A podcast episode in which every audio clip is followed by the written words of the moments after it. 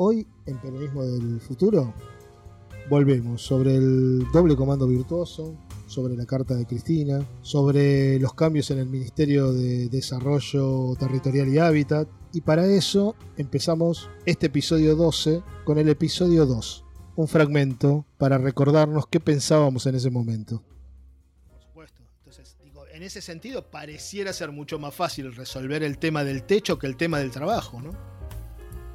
Sí, bueno, y ahí es donde uno dice cuál va, eh, dónde va, cómo va a reordenar la economía la Argentina, ¿no? Cómo va a reordenar. Y parecen coincidir todos en que la palabra, la palabra clave, primero hay que resolver el techo ahora, porque si ahora no son saqueos, si ahora son, son ocupaciones de tierra, va a haber que resolver ese problema, va a haber que enfrentar ese problema y hay que enfrentarlo de manera peronista. Hay que, ese, es el, ese es el desafío. El tema, cuando Cristina arma este nuevo, ¿no? este 1-2 diferente, lo que se plantea es un desafío de cómo resolver ahora el problema del techo, primero primordial, el más coyuntural, porque se ha transformado el, Ministerio de María Eugenia Bielsa, se ha transformado el ministerio donde van a estar todas las miradas, ¿no?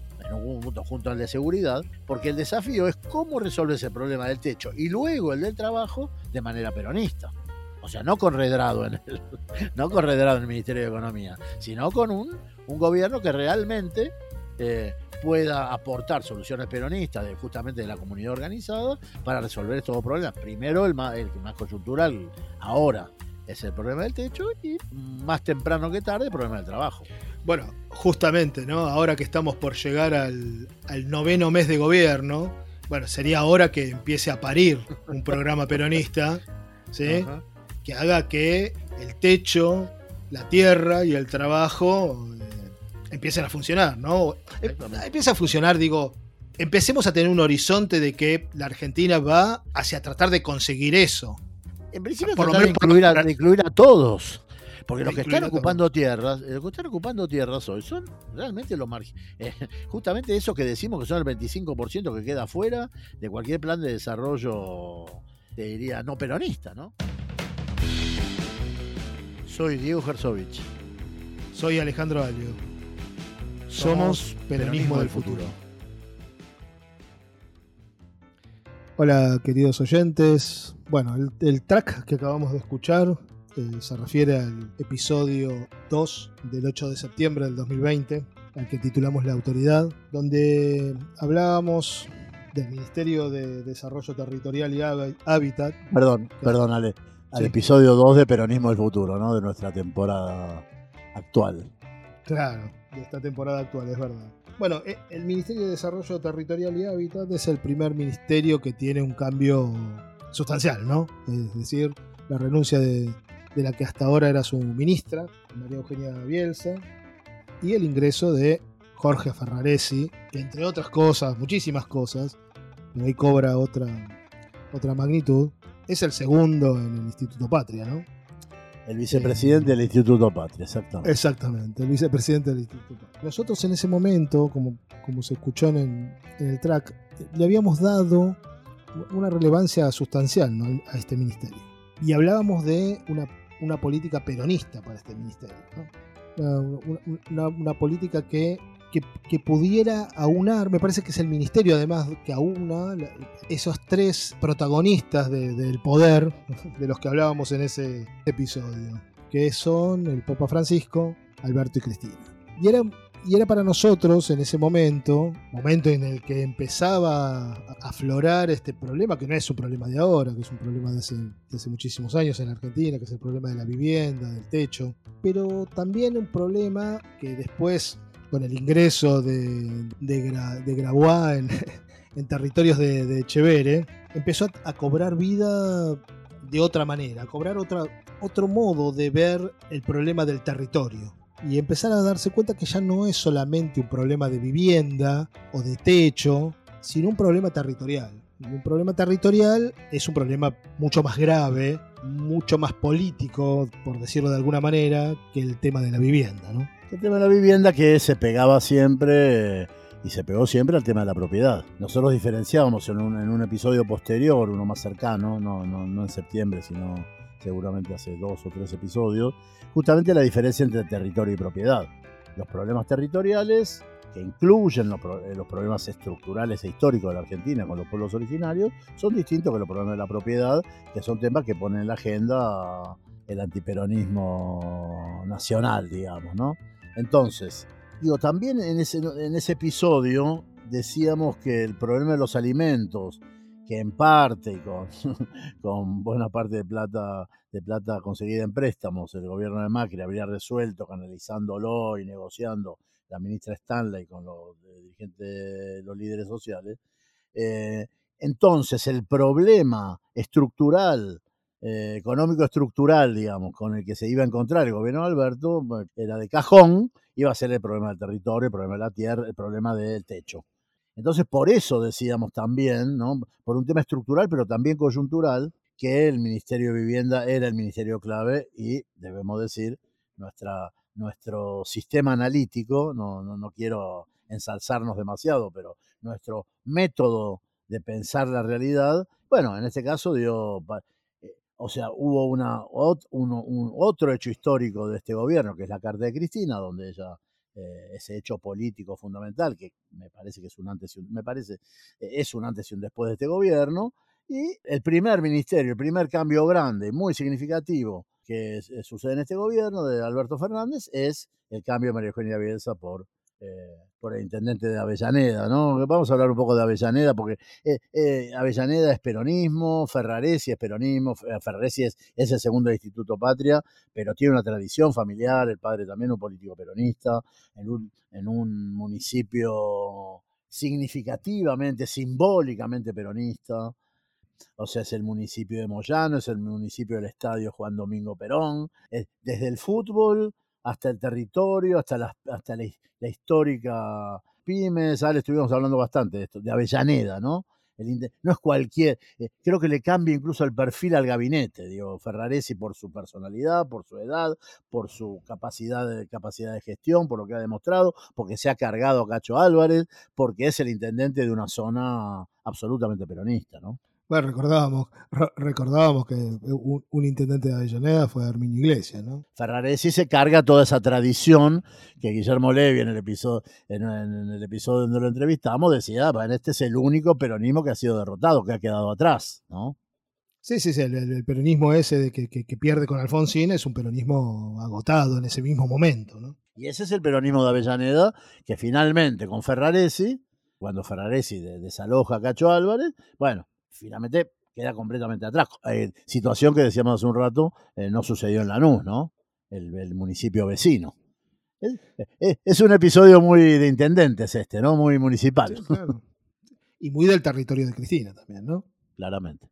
Porque Cristina no, no, no, es casualidad que él sea el vicepresidente, el intendente de Avellaneda, digo, ¿no? Sí, claro, y, digo, y esto nos trae a otro episodio a otro episodio donde también hablábamos de, que para nosotros el doble comando no era algo peyorativo. La carta en ese sentido tiene eh, evidencia claramente el, doble comando. A mí me cuesta muchísimo hablar de doble comando porque ya, le han metido tanta cosa peyorativa a eso. Nosotros eh, ya hablamos de, del doble comando como dos cabezas pensantes, como inclusive hacíamos el paralelismo con lo que en algunas empresas se está haciendo con el coseo, hay, varias cosas que nos llevan a pensar que estos son momentos, eh, sumados los momentos, digo, globales con esa hegemonía discutida o empezando a discutirse entre China y Estados Unidos, los problemas que, trajo aparejado la pandemia, bueno, que no eran momentos fáciles y no eran momentos para que una sola persona se ocupara de todo o pensara todo, ¿no? Sí está claro, y en la carta está claro, que Cristina vuelve a decir que el que toma la decisión o la última decisión siempre es el presidente, porque es el que tiene la, lapicera, ¿no?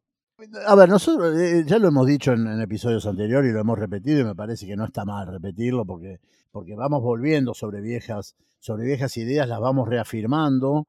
Eh, viejas ideas que salen de, esta construcción ficcional que es eh, Peronismo del Futuro, pero que después se transforman en, si quieren, en verdad, eh, queridos oyentes, no sé si en verdad o en, una, o en, hechos reales. O sea, nosotros de alguna manera veíamos que el, Ministerio de... Lo veíamos en, nuestro, en nuestra lente ficcional, digamos, de, personajes que, que, vamos desarrollando nuestras ideas sobre el peronismo, el peronismo del futuro. Bueno, convengamos que estuvo la semana pasada nuestro querido Ernesto Semán, diciendo que el futuro ya llegó, ya el kirchnerismo del 2003 eh, le dio fin. E, este es el peronismo del futuro. Entonces, ya cuando hablamos de peronismo del futuro, estamos hablando de presente, como pequeño paréntesis semanístico. Bueno, pero lo que quiero decir es que estamos insistiendo, eh, insistiendo sobre la idea de que el doble comando es virtuoso en la Argentina. O sea, tenés una líder política que tiene la legitimidad popular porque tiene los votos y tenés un presidente que tiene la lapicera porque vivís en un país presidencialista. No hay ninguna duda de cómo está armado el poder más claro echarle, o sea, esta, la frase sería más claro echarle agua. O sea, seguir insistiendo con, con viejas ideas barrocas de que en el cielo, porque la idea de, que el líder es uno solo, que es bien papista, bien católica, tiene que ver con el barroco, con el que en el cielo hay un solo sol. O sea, en el cielo hay un solo poderoso. Bueno, esto, esta es una coyuntura histórica inédita probablemente en el mundo, donde Evo Morales y Arce en una, en una, incluso en una monumental parafernalia de Asunción, de Asunción y entrada de Evo en Bolivia, reentrada, reentré, ¿no? Para decirlo francés, de, Evo en Bolivia, está clarísimo que este va a ser un doble, va a haber un doble comando. Digo, la, edad de Biden y el, el, empuje político de Kamala Harris me habilita a pensar conceptualmente, ficcionalmente, ¿no? Decimos, después veremos si esto se verifica lo que sí se verificó, y yo con esto terminaría este, asunto, es que el Ministerio de Hábitat, eh, ¿cómo se llama? Desarrollo Territorial y Hábitat y Vivienda fue el primer lugar a donde el gobierno tuvo que hacer un cambio. Y fue un cambio en el sentido peronista o kirchnerista, o llamémoslo como querramos en este caso.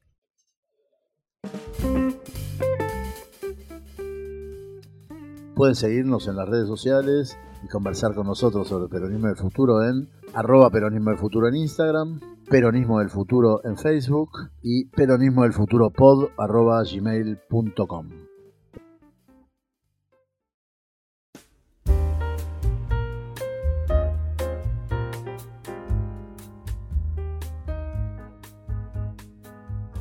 Bueno, entonces sabemos que, digamos, no hay dudas con que la carta esta carta tan política, tan fuerte, tan decisoria para un montón de cosas que pasaron en estos días, tenía tres certezas. ¿sí? la de que tenemos un empresario, un empresariado antiperonista o gorila, eh, que las decisiones las toma el, presidente, porque este es un sistema presidencialista y no, no hay duda que las tome el presidente, y la Argentina bimonetaria. Evidentemente, si uno de los cambios que se produjeron después de esta carta Digo porque en el medio de estas tres certezas también había otra certeza que no se llamó como no se llamó tal, pero que era una certeza, que era que había funcionarios y o funcionarias que funcionaban mal.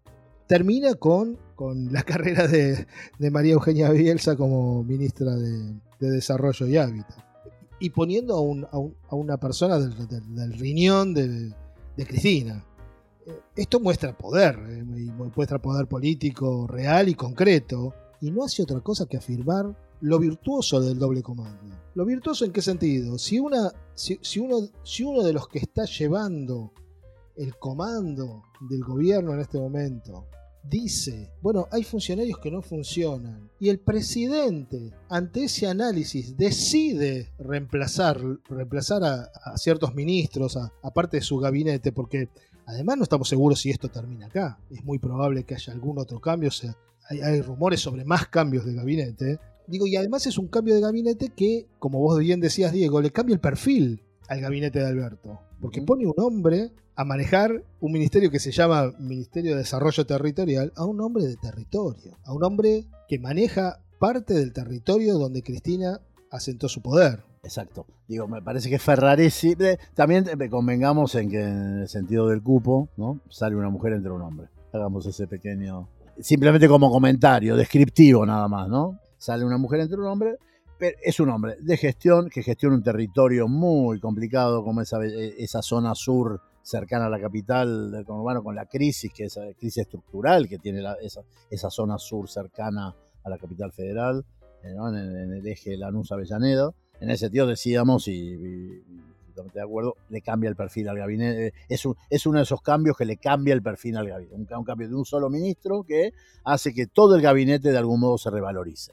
Insisto, no, no porque María Eugenia Bielsa como cuadro político sea quizás menos, no, no diría eso, pero sí parece un cuadro político y un cuadro de gestión eh, más peronista, ¿no? Como decíamos en el, track del inicio de este episodio, cuando decíamos, hablábamos de la importancia del, de este ministerio. No, y yo decía que, que la cuarta certeza es, que no se dice ahí, pero que está claro en la carta, es que quien tiene la autoridad y el poder, una cosa es tener la lapicera, la firme y la decisión, esa no hay duda que la tiene Alberto, y otra cosa es decir el poder político. Legítimo en una democracia que se sostiene con el voto popular, lo tiene quien escribe la carta y quien pone en ese ministerio a Jorge Ferraresi.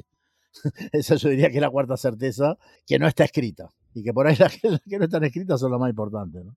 y además a la vista a la vista de los resultados que tuvo esa carta, también muestra, ella, ella se muestra, dice creo que enfáticamente en algún momento de la carta, que ella no es un obstáculo. Y de ninguna manera quien detente el poder político puede ser un obstáculo. Quien detente el poder político es justamente el canal que, permite que las cosas se realicen. Exactamente. No, y aparte, eh, yo creo que hay dos y creo que eh, esto canaliza nuestro diálogo hacia, hacia otro lugar que saliendo de la carta, que es lo que pasó después yo tengo dos cosas. Una, muy, o sea que ya en los medios se habló mucho, la reunión del ministro Guzmán con, bueno, con la gente de AEA e y en particular con Héctor Manieto y el, intercambio, el contrapunto de Guzmán con Manieto, el empoderamiento de Guzmán como, como sujeto político clave de este gobierno.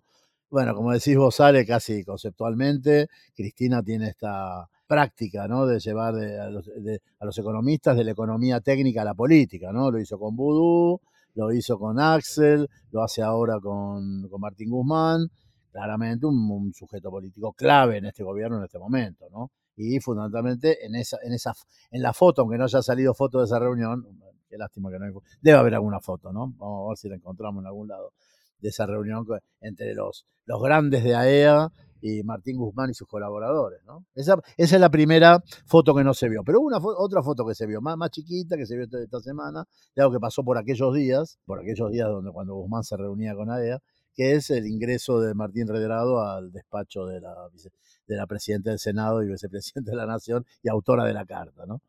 Sí, yo eh, quería dar solamente un, detalle con, respecto a esto, que la carta también produce otro efecto que es que Alberto deje de, ser arquero, digamos, que deje de atajar penales. Es decir, que salga él a responder todas las cosas o todos los cuestionamientos que había el gobierno y que empiecen a salir los ministros. ¿sí? El, primero, Martín Guzmán, ¿no es cierto? Que pasa de ser un ministro técnico, de ser, ese, de ser el discípulo de Stiglitz a, a político, ¿no? A sentarse con el poder económico y plantar base eso también lo produce la carta. Y es, y es un empoderamiento que solo puede dar aquel que detenta el poder. Alberto no podía darle a sus ministros el mismo empoderamiento que le da Cristina con esa carta. Cuando los asusa un poco, tanto que eh, María Eugenia Bielsa tiene que abandonar el ministerio, al mismo tiempo que los asusa, que los despierta, los empodera. Y, ese, y esa transmisión de poder, ese empoderamiento, deviene del poder político real, ¿no? Del poder que te dan los votos, del poder que te dan ser. la, legitimidad. La legitimidad, exactamente. E, e, el, liderazgo de este, como diría Ernesto Semán, de este nuevo peronismo, de este peronismo del futuro que ya es. Sí, y por ahí, eh, y, justamente este, este nuevo peronismo, este peronismo del futuro que ya llegó, que es el kirchnerismo, vamos a llamarlo así, no, no tengamos, más, digámoslo sin ambajes. A ver, esa foto de Cristina con, con Martín Redrado, que puede parecer eh, de alguna manera equívoca, ¿no? tener a, un mini, a un ministeriable o a un presidente, a un presidenciable del Banco Central, muy del lado del establishment, sentado junto con la vicepresidenta, eh, o sea, con el, con el de donde está el poder político de este gobierno. A mí lo que se me apareció ahí, más allá de lo, que a mí no me parece equívoco, es una, una líder política, político-cultural. Para mí Cristina, digamos, y me parece que la carta, vuelvo un segundo a la carta, al inicio de la carta, nos habíamos concentrado un poco en el, en el episodio que nos dedicamos a la carta, a hablar de las primeras líneas, cuando ella habla del duelo y de la muerte de Néstor y de que cuánto lo extraña. Eh, eh, Néstor fue el ministro de Economía de su gobierno y fue el ministro de Economía hasta el 2010, más allá de otros de, personajes que pasaron, Lustó, Fernández, bueno, apareció Vudú y después se transformó en, vicepresidente, pero hoy, o sea, verla a Cristina ahí sentada con Redrado, escuchándolo, diciendo, che, ¿qué, ¿qué, tenés para decirnos en este momento crítico? Me muestra una Cristina como líder político-cultural, de algún modo entendiendo a la economía como una herramienta, una herramienta. Eh, ¿Sirve lo de Redrado ahora? E, es un tema ahora el tema del ajuste. La palabra ajuste es lo que está haciendo la prensa, la prensa dominante, ¿no? Metiendo la palabra ajuste al peronismo, tratando de romper con el relato de un peronismo que no ajusta, ¿no? Entonces, bueno, frente a eso yo diría, Cristina aparece en esa foto con Redrado, aparece diciendo, la economía es una herramienta. Eh, lo escucho a Redrado, escucho a EA, escucho a, los de los agroexportadores, eh, lo escucharé a... Eh, escuchamos a todos acá. Bueno, finalmente lo que decide es esta autoridad política cultural que se llama Cristina Kirchner que mucho más que un proyecto económico, encarna justamente un proyecto político-cultural que necesita un proyecto económico. Por eso necesitaba tanto a Néstor. Necesita un proyecto económico y un proyecto económico porque el peronismo siempre fue un proyecto económico. El tema es que ahora es como si estuviera buscando, y por ahí Martín Guzmán lo encarna, no sabemos, por eso está esta transición de la, de la economía a la política, ese proyecto económico que sea útil, práctico, pragmático y que permita una vez más intentar construir eh, con este doble comando, este nuevo gobierno peronista, una nueva hegemonía cultural.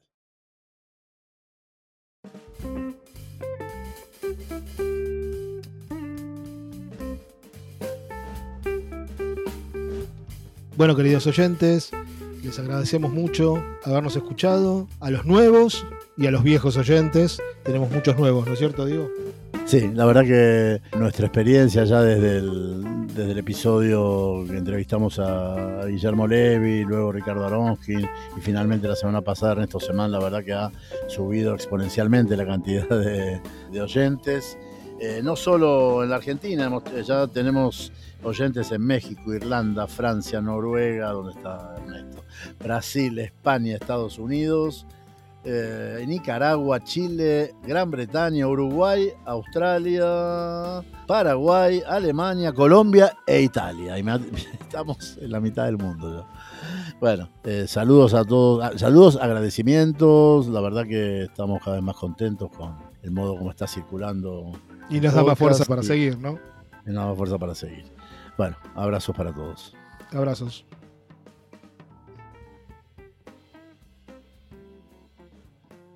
Peronismo del futuro no se podría hacer sin la impresionante edición general de Guido Jean Bartolomé y la coordinación general de Marcelo Cardoso.